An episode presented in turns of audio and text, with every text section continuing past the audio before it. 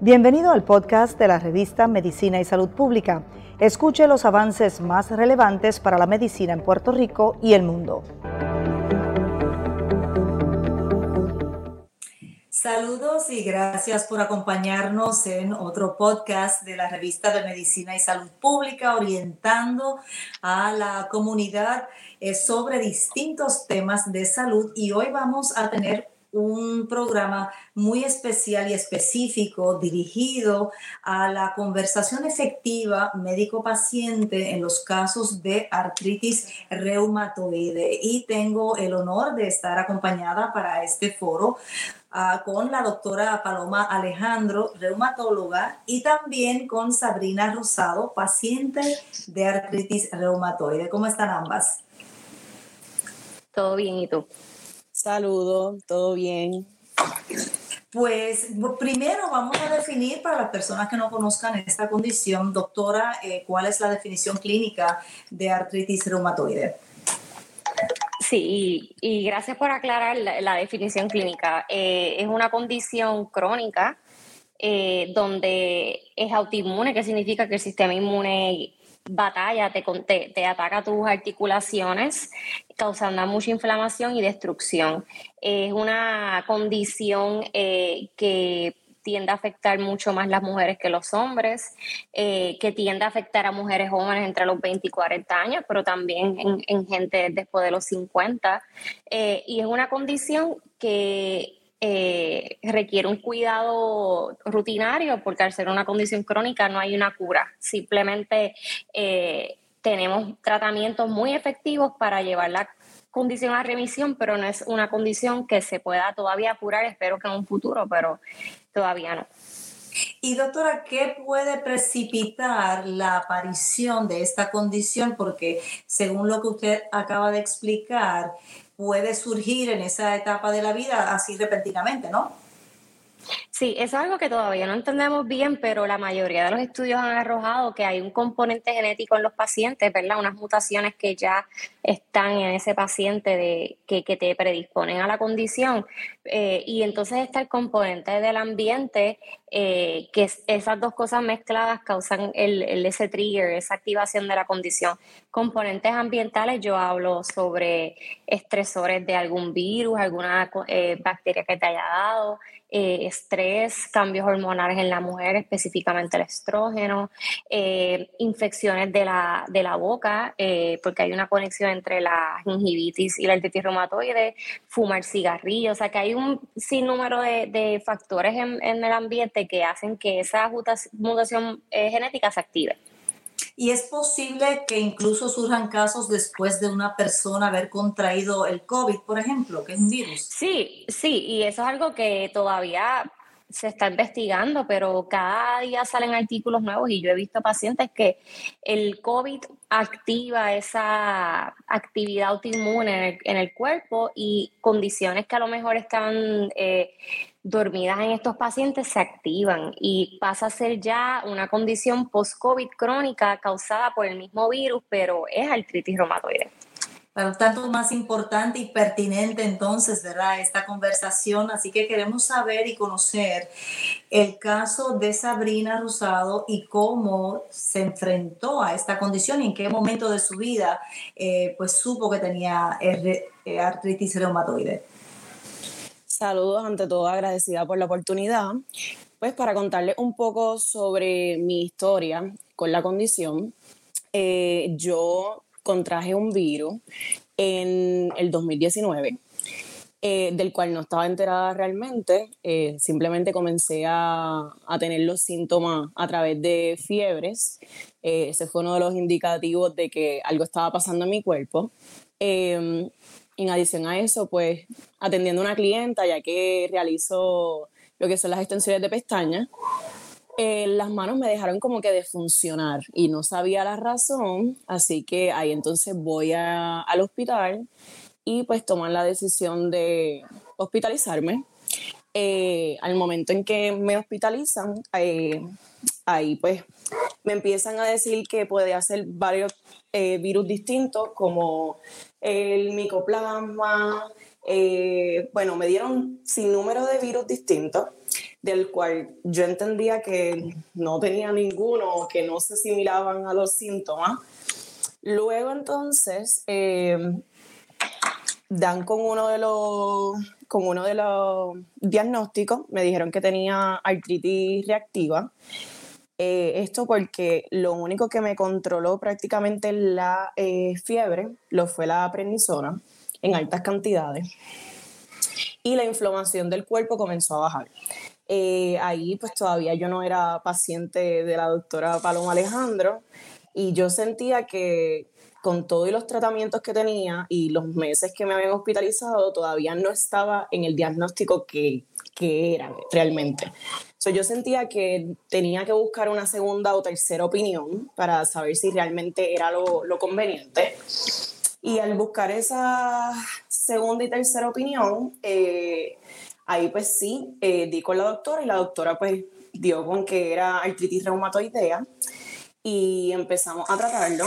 Eh, las primeras, las primeras veces, el primer tratamiento que, que, tuvimos me funcionó alrededor de tres meses, luego tuvimos que cambiarlo como en dos ocasiones y ahora estoy en, en el tratamiento Rimbock, que es el que me está funcionando.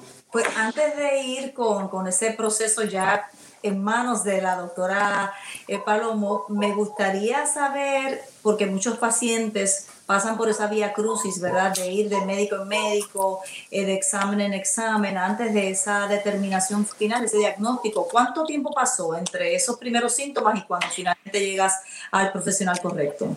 Wow, un año, alrededor de un año y, y medio estuve buscando pues diferentes opiniones y un diagnóstico fijo para saber lo que tenía. Y realmente diría que estar en esa, en esa incertidumbre no es nada bueno, porque pues piensas en lo peor. Piensas que quizás pues no hay una cura, que pues en este caso pues todavía no lo hay, pero se puede tratar. Este, piensas que puede ser algo eh, eh, más grave de lo que, de lo que es. Eh, estás constantemente escuchando opiniones de las personas. Eh, ya en el momento dado que el doctor anterior que tenía eh, me dijo, bueno, si las fiebres no paran, tienes que ir a un oncólogo ya. Y para mí eso fue como que, espérate, no, ¿qué está pasando? Entonces decidí eh, darme la oportunidad yendo a donde la doctora por recomendación de una de sus pacientes y ahí entonces es que me siento más cómoda en el proceso. Pero mientras tanto era, estaba en la incertidumbre por un año y medio sin ningún diagnóstico fijo. Wow, ya ahí podemos ver el impacto emocional, ¿verdad?, de, este tipo de condición y de todas las condiciones crónicas. Doctora, me imagino que esa, ese tiempo, esa duración de búsqueda de información del paciente, eh, ocurre con, con muchos de los que llegan a su oficina finalmente. Sí, yo diría que la mayoría de las pacientes llegan después de un año eh, de brincando de doctor a doctor o, o a lo mejor teniendo síntomas que, ni sus mismos propios doctores primarios pueden descifrar. Este, y, y, es triste porque muchas veces llegan después de un año con las articulaciones bien afectadas. Eh, he tenido pacientes que han llegado ya hasta con, con reemplazos de, de rodilla, de cadera. Así que no, lamentablemente es un poco más común de lo que pensamos, ver pacientes ya más de un año batallando ver para tener el diagnóstico y un tratamiento. dramático. ¿Nos puede decir, doctora, entonces cuál es el proceso que lleva a cabo el reumatólogo para llegar a ese diagnóstico? Yo creo que, y yo siempre lo digo en todas mis charlas, que lo más importante para el reumatólogo es tener, obtener un buen historial hablar con el paciente y hacer un buen examen físico. El 80% de las veces ya con tu examinar y hablar con el paciente vas a poder obtener el diagnóstico correcto. Ya luego, obviamente, eh, pruebas de laboratorio, anticuerpos específicos que tenemos, nos ayudan y entonces las pruebas radiográficas de MRI o resonancia magnética, placas, sonogramas, también nos ayudan. Pero al final del día es importante recalcar que realmente el diagnóstico es clínico. ¿Qué significa eso? Que es a juicio del especialista darle el diagnóstico al paciente, especialmente porque muchos pacientes con esta condición no tienen esos anticuerpos que hacemos, eh, que solamente tenemos dos disponibles comercialmente, porque hay muchos otros anticuerpos que se están investigando y se pueden eh, enviar en sangre, pero obviamente no está disponible comercialmente, pues 30% de los pacientes con la condición, todos los laboratorios salen normal. Eh, los anticuerpos y simplemente lo que tú ves es una inflamación. Así que al final siempre es importante el juicio clínico del especialista y obviamente el historial del paciente. ¿Y se utilizan algunas métricas específicas a la hora de evaluar, por ejemplo, eh, en, esos, en esos laboratorios o, esos, eh, esos exámenes que se le hacen a nivel de, de laboratorio? Sí. Sí, sí, ah, realmente las métricas son, pues, qué sé yo, la sedimentación, que es un marcador en la sangre de inflamación, el CRP, que es otra proteína de inflamación, el factor reumatoideo, el anticuerpo citrulinado, CCP. Esos son cuatro de los marcadores eh, que más se utilizan para ayudarnos al diagnóstico. Eh, y son las métricas que uno puede buscar en, los exámenes de los pacientes, pero existen muchos más anticuerpos que todavía se siguen descubriendo, pero que nosotros tenemos comercialmente disponibles para enviarle a nuestros pacientes día a día. ¿Y cuál es la meta, ya que es una condición crónica y como bien señala Sabrina también, ella lo sabe, ¿verdad? es una condición que todavía no tenemos una cura para ella, pues cuál es la meta eh, para el paciente a la hora de recibir tratamiento?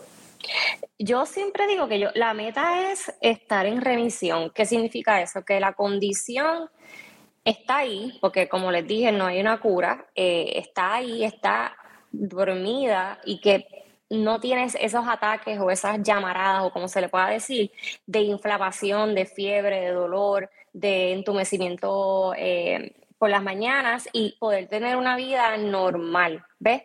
Ir al gym, o sea, hacer ejercicio, tener una vida normal que no te incapacite. Esa, yo creo que esa es la meta. Obviamente, como Sabrina comentó, muchas veces nos toma tiempo llegar a, esa, a ese estado de remisión, pues porque eh, uno va buscando ese medicamento que va a trabajar en el paciente, porque no todo el mundo responde a los mismos, a los mismos medicamentos. Así que puede ser un poquito tedioso el camino, pero siempre se, yo pienso que esa es la meta para todos los, para lo menos mí como doctora, para mis pacientes. Pues Sabrina, ¿cómo lo estás manejando tú y si consideras que ya has podido retomar tu actividad y tu vida como, como antes? Pues como antes diría que no, porque luego de lo que es tener una condición crónica, pues automáticamente tu vida cambia completamente, tú eh, comienzas a ser una persona completamente distinta, eh, pero sí he logrado eh, con los tratamientos adecuados tener una vida bastante, pues, común dentro de todo, donde puedo hacer ejercicio y demás, pero no descarto que se vive con la ansiedad de nuevamente caer eh, en lo que sería pues, eh, eh, el flare-up, inflamarse nuevamente, tener que cambiar nuevamente de, medicamento o tener que subir la dosis del mismo medicamento. O sea, que es algo que pues uno sí trata hasta que el medicamento y el cuerpo ya diga hasta aquí.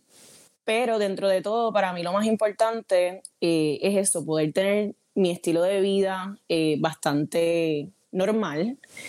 Antes, eh, inicialmente pudiese decir que para mí era bien preocupante y cuando iba a buscar algún medicamento que me decían, bueno, este es el que te vamos a recomendar, yo lo primero que miraba era los efectos secundarios y todo lo que traía el medicamento y lo que podía causar y demás, pero llega un punto en la vida en que tú lo único que quieres es estar estable. Y ya luego los efectos secundarios y todo lo que viene luego, pues ya pues pasa a, una, a un segundo plano, aunque uno no lo descarta, pero realmente pasa a un segundo plano el estilo de vida de nosotros. O sea, ¿estás satisfecha con el tratamiento actual? Sí, gracias a Dios sí. Este, eh, espero que me dure mucho tiempo más y que el cuerpo siga respondiendo de la manera adecuada con él. Pero de tener que cambiarlo, pues nada, volver otra vez a comenzar con un nuevo tratamiento, pero que vuelva a darme la mismo, los mismos resultados. ¿Has tenido que hacer cambios en tu rutina diaria? ¿Has complementado quizás el tratamiento con ajustes en estilos de vida? Sí, completamente. Mi estilo de vida de antes es completamente distinto al de ahora. Eh, para mí es súper importante trabajar lo que es la salud mental, porque ya cuando estoy en, pues en momentos de ansiedad, normalmente me inflamo. Eh, también lo que es pues, ciertos alimentos, no todos, pero hay algunos en específico que pues tienden a inflamarme más, así que eso o los descarto o los trato de minimizarlos un poco. Eh, en el aspecto de, de, hacer ejercicio, trato de si hago gimnasio y me veo pues en algún momento dado un poco inflamada, trato entonces de combinarlo también con pilates, porque el pilates hasta el momento me ha ayudado en esos momentos en que estoy muy inflamada a poder como que bajar un poco esa inflamación. Realmente desconozco por qué sucede, pero por lo menos a mí me funciona muchísimo. Eh, y pues tratar de entender que yo, por lo menos yo tengo solamente 25 años, así que soy joven todavía y pues estoy en un estilo de vida en el cual la sociedad está completamente activa y demás. Tengo que entender que el descanso también es sumamente importante en mi estilo de vida, así que hay momentos en que tengo que dedicárselo a descansar únicamente también. Qué bien. Eh, y quisiera utilizar precisamente tu ejemplo para preguntarle a la doctora, ¿verdad? ¿Qué criterios utiliza a la hora de recomendar un tratamiento? Porque hablaste de que tienes 25 años, tenía un estilo de vida bien activo. Así que, doctora, ¿qué criterios se utilizan para, para recomendar o escoger un tratamiento? Sí, eh, yo creo que eso mismo, ver, conocer al paciente, ver cómo son, si viajan mucho no viajan, si beben mucho alcohol o no viven, o sea, eh, toda la parte de, de, cómo, o si quieren tener hijos o no, porque cada medicamento tiene sus pros y sus contras, como Sabrina dijo, pero ella lo dijo muy bien, que, que, que obviamente todo va, todos los medicamentos son van a sonar como que lo peor y súper peligroso, pero llega un momento que uno tiene que buscar más los beneficios que los riesgos. Pero definitivamente, por ejemplo, si una paciente que quiere tener hijos, pues trato de buscar un tratamiento que sea compatible con, con fertilidad y con quedar embarazada. Este, si es un paciente que a lo mejor viaja mucho, trato de buscar un tratamiento que sea inyectable o por boca en vez de que sea por, por vena, ¿verdad? Porque entonces tienen que estar mensualmente o, sea, viniendo a la oficina a administrarse el medicamento. Eh, y, y, eso es importante porque lo importante es que el paciente se, se, se, sea compliant, este, que se adhiera al tratamiento, porque a mí no me vale mucho yo darle un medicamento súper costoso porque pienso que es el que le va a ir mejor si el paciente realmente no se lo administra, eh, realmente nunca van a mejorar. Así que eso es importante. Pero la otra parte, como dijo Sabrina, que, que eso me gustó porque esa es, como yo digo, el, el, testamento mío todos los días con los pacientes, es la parte de del wellness, este, ¿cómo se dice en español eso? Este, del bienestar. Bienestar. Exacto, de bienestar, exacto. El, esa parte es bien importante porque yo, yo muchas veces encuentro que que si tú no tienes una vida saludable, los medicamentos usualmente te caen bien mal. O sea que tú tienes que complementar el tratamiento este, como yo digo, eh, tratamiento científico, ¿verdad? Whatever you want to call it, este, con, el, con, con tendencias de bienestar, este, comer saludable, dieta antiinflamatoria, puedes beber alcohol. Yo digo a los pacientes que tampoco tu vida puede cambiar, pero tampoco entonces bebas alcohol todos los días, no fumes, tratar de hacer ejercicio, buscar esos ejercicios buenos para las articulaciones como el pilates, que yo siempre le digo a todos los pacientes que es el mejor ejercicio. Así que sí, eso es bien importante y yo he visto que los pacientes que tratan de llevar una vida bien saludable y equilibrada son los mejor que les van. Y la otra parte que me gustó que Sabrina dijo es la parte emocional. Yo pienso que mucha de, de la, eh, los episodios de flare-up de mis pacientes tienen que ver o con un mal rato o porque a lo mejor tienen depresión o ansiedad. Y la parte mental juega es bien importante porque muchas veces con, con, que el paciente a lo mejor haga, qué sé yo, una sesión de psicoterapia por dos meses, muchas veces los ves y regresan súper bien. Así que eso a veces es más importante que el mismo tratamiento de la condición. Pues quiere decir que Sabrina siempre está hablando con la doctora, con su reumatóloga, sobre estos tratamientos y sobre estas otras ayudas o apoyos al tratamiento. Sí. Sí, eh, eso es importante. Yo pienso que es importante y Sabrina te puede decir, porque yo, yo te digo que especialmente en pacientes jóvenes, eh, como ella dice, uno tiene una vida social activa y a veces es difícil tú tener como que esa rutina y es fácil también descarrilarse a veces. Sí, definitivo. En mi, en mi caso, como digo, soy joven y uno está rodeado de, de, juventud que todavía quizás no ve ni visualiza que en algún momento pueda darle una condición como lo que es la artritis reumatoidea. Eh, inclusive yo era una, por la falta de conocimiento pensaba que nunca me iba a dar o que si me daba era ya siendo mayor de edad. O sea, ya eh, eh, estando, ¿verdad? mayorcita, pero no. y pues uno al estar en una sociedad que pues literalmente pues come comida chatarra todo el tiempo, eh, al salir es todo beber alcohol y no es que yo no beba alcohol, pero ya por lo menos yo tomo lo que, lo que tomo es bien mínimo y también tomo mis lapsos de no beber alcohol. Por ejemplo, ya ahora mismo llevo un mes y dos semanas que no bebo nada de alcohol. Y lo hago también para que hacer como un detox en el cuerpo y no estar en, pues, en el flare-up constante o si siento que estoy inflamando, me digo, no, no, espérate, déjame cortar las cosas que me están causando daño para entonces tratar de entrar otra vez en una revisión y que no sea que yo estoy tratando mal a mi cuerpo y el medicamento sí está haciendo su efecto. Sí, eso es verdad, pero yo tengo, yo tengo muchas pacientes que me, que beben, que beben mucho, whatever. Socialmente uno sale, somos todos humanos, este, eh, y, eh, y, yo te puedo decir que cuando veo que están todos los fines de semana, llegan inflamadas, hinchadas, porque el, alcohol eh, activa la condición. Wow, esto significa que vas con menos frecuencia, Sabrina, a visitar a, la doctora porque tienes un control o con cuánta frecuencia hay que visitar al reumatólogo estando en una condición como la tuya, que ya es con, en remisión. En mi caso, al inicio, como todavía estábamos en proceso de diagnóstico, pues sí la visitaba mucho más constante, pero ya luego como ya el, el, medicamento está funcionando hasta el momento y esperemos que así siga, la estoy viendo cada tres meses. Y aún así, hay veces que yo digo, ay Dios mío, como que ya uno crea una conexión con el reumatólogo que eh, para mí es como que mi doctor más importante entre todos. Y digo, Dios mío, ya necesito verla, aunque sé que estoy en remisión. Pero pues vas creando esa, ese lazo con tu doctor o tu doctora. Eh, sí, eso es importante. Y te hablo sí, eso es importante. De la importancia de lograr la remisión y sé que para eso es para lo que ustedes trabajan, pero hay otros, otras terapias avanzadas eh, para el que no logre esa remisión.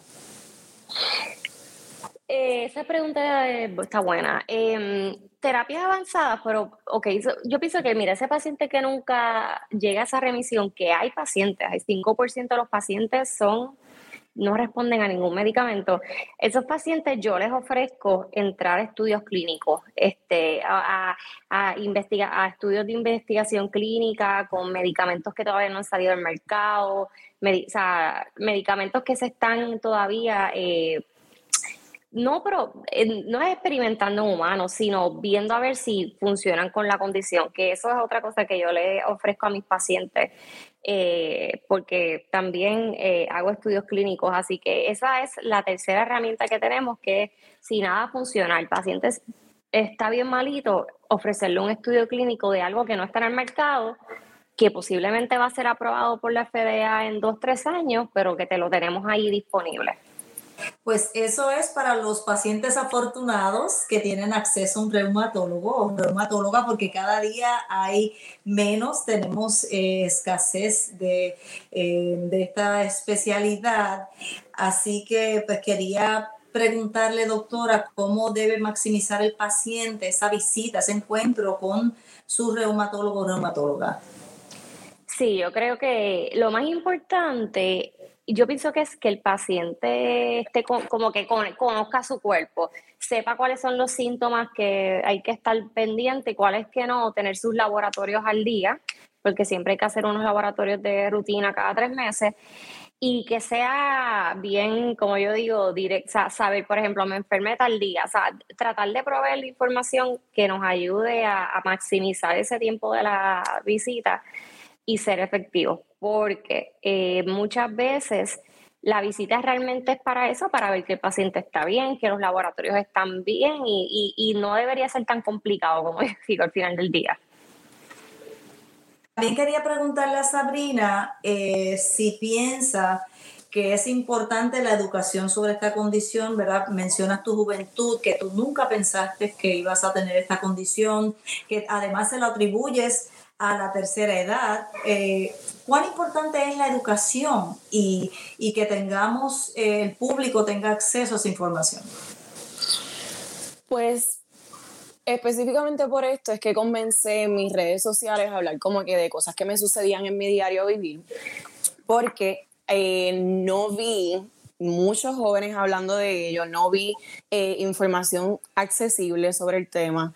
Y para mí, que todavía estaba en proceso de diagnóstico, fue un poco fuerte emocionalmente porque yo decía, Dios mío, esto me va a tener de cama, eh, cómo yo voy a trabajar esto. Eh, hay personas que han logrado tener pues, una remisión, hay personas que, porque obviamente yo al inicio no estaba como estoy ahora, que puedo hacer todo esto, al inicio estaba de cama y se me dificultaba hasta ir al baño. O sea, el poder caminar de la cama al baño era complicado porque eh, estaba completamente inflamada. Así que ver todo esto en ese momento para mí fue como que no, yo pues tengo que ser la persona que comience dentro de el poco público que quizás me esté escuchando, me esté viendo en mis redes sociales, pero sí hablar de esto y normalizarlo, ya que hay condiciones crónicas que sí las normalizan y que hay personas que pues están hablando de ellas, pero lo que es la artritis reumatoidea, pues al momento son mínimas las personas y se desconoce mucho del tema. So, yo diría que la educación en el tema es sumamente importante. Te pregunto, ¿habías visto algún anuncio, eh, alguna información en algún medio sobre esta condición? No, todo lo que veía, inclusive los anuncios que salen algunas veces en las plataformas, son de gente de la tercera edad consumiendo el, medicamento. O sea, que no hay nada, y si lo hay, no lo he visto, eh, que hable sobre la artritis juvenil tan accesible en las plataformas o la artritis adulta prácticamente es todo de, la mayoría edad, o sea, como que envejeces y te va a dar artritis. Y lo han normalizado tanto de esa manera que es, es complicado poder adaptarlo a mi estilo de vida. Doctor, hay que llegar a nuevas audiencias con la información, ¿no? Sí, no, yo, y yo de verdad que, que, pienso que, aunque no lo crea, es bien común tener pacientes jóvenes con estas condiciones. Y la cosa es que, que a veces esa falta, como dice Sabrina, de, de de información, que tú no te veas reconocida en otras personas de tu edad, crea mucha ansiedad y, a veces pienso que la incertidumbre eh, es peor que la misma, que el mismo cuando te dan el diagnóstico. Eso que yo pienso que ahora que vivimos en el mundo de las redes sociales, hay que aprovechar todas estas herramientas que tenemos para empezar a enviar mensajes y empezar a dar educación a los pacientes jóvenes.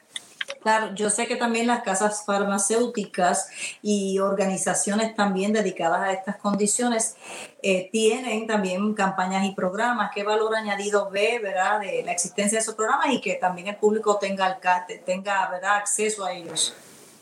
Sí, mira, yo, yo, yo sé que todo el mundo siempre habla el tabú de la farmacéutica, al menos en, eh, como que siempre piensan que son los malos, que, pero realmente el trabajo que ellos hacen dando educación a los pacientes, aunque sea hablando de los medicamentos de ellos, es súper importante porque eh, son de los pocas, yo pienso, de las pocas compañías que le, que le envuelven dinero y, tratan de, de, de, llegar a ese paciente eh, y crear como el awareness. pero también la, la fundaciones. En Estados Unidos está la, el Arthritis Foundation, que en Puerto Rico lamentablemente no tenemos, pero tenemos acceso al website, este, fundaciones como la Fundación de Enfermedades Reumáticas, que yo soy parte de la Junta aquí en Puerto Rico. O sea, tenemos esas, esas herramientas donde podemos buscar educación, podemos buscar eh, ese outreach a los pacientes, pero también la herramienta de ayudar a esos pacientes que no tienen a lo mejor el acceso médico a especialistas, pueden contactar este, por lo menos la Fundación de Enfermedades Reumáticas y pueden conseguir un reumatólogo.